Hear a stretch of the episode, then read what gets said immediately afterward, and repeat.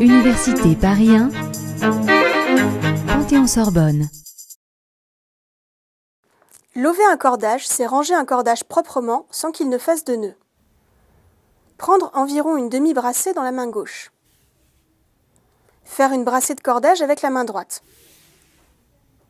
En tenant le cordage entre le pouce et l'index de la main droite, effectuez un quart de tour vers la droite avant de déposer le bout dans la main gauche.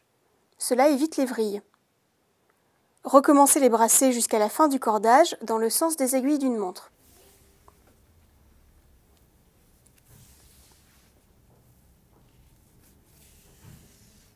Entourez la dernière brassée autour de la glaine à un tiers de la hauteur. Faire plusieurs tours si nécessaire. Puis, passez la boucle de fin dans la tête. Et enfin, passez la boucle par-dessus pour verrouiller le paquet.